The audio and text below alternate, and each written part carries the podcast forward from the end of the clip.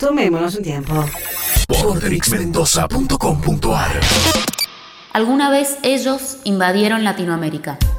Alguna vez cayeron en barco buscando oportunidades. Ahora, sin intenciones de derrochar sangre, pero sí en busca de otras chances, los invadimos nosotros. Europa está plagado de latinos, venezolanos, peruanos, brasileros, argentinos. Buscamos ver qué nos ofrece el primer mundo. En tiempos de Macri, de crisis, de una Argentina vendida al FMI, buscamos dignidad.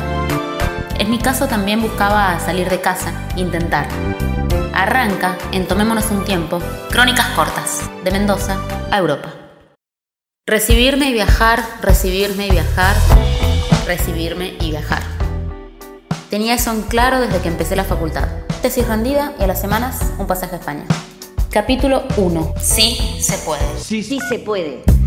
Arranqué sin guita, con un pasaje en 12 cuotas, algunos euros en la mano y dos amigas esperándome en Andorra. Objetivos, pocos. Le dije a la gente que me iba a estudiar un máster, un posgrado, algo así, ponele.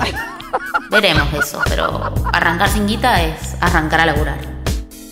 Andorra, un país que no es un país, depende de Francia y España y se denomina algo así como un coprincipado, conocido como paraíso fiscal.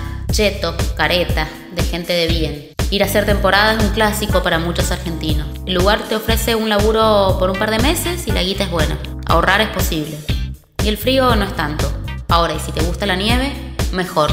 8 horas de laburo, 1.300 euros por mes, 500 de gasto fijo entre alquiler, comida y joda. Es como hacer la América, pero en Europa.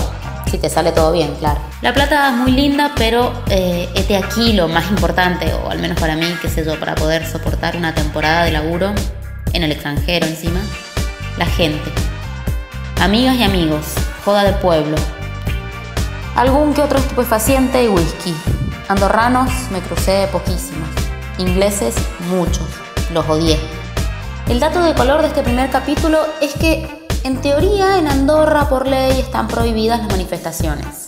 Viví un 8 de marzo ahí y me dijeron que no había movida, que no se juntaban en ningún lado, que estaba prohibido.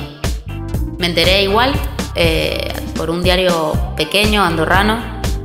Eh, fui y presencié la primera manifestación feminista un 8 de marzo en una ciudad gritando aborto legal, eh, con unas 300 personas reunidas las chicas lloraban. Fue la primera convocatoria multitudinaria, entre comillas, feminista andorrana. Max. Acá termina el primer capítulo y quédate porque, a ver, si alguna vez, quizás como todos, como todas, perdiste la dignidad, yo lo hice muchas veces. En el próximo te cuento, no sé si recuperarla del modo que vos querés, pero sí de cómo por ahí comprar o tener una dignidad con euros. Tomémonos un tiempo. Lunes a miércoles de 18 a 20 horas.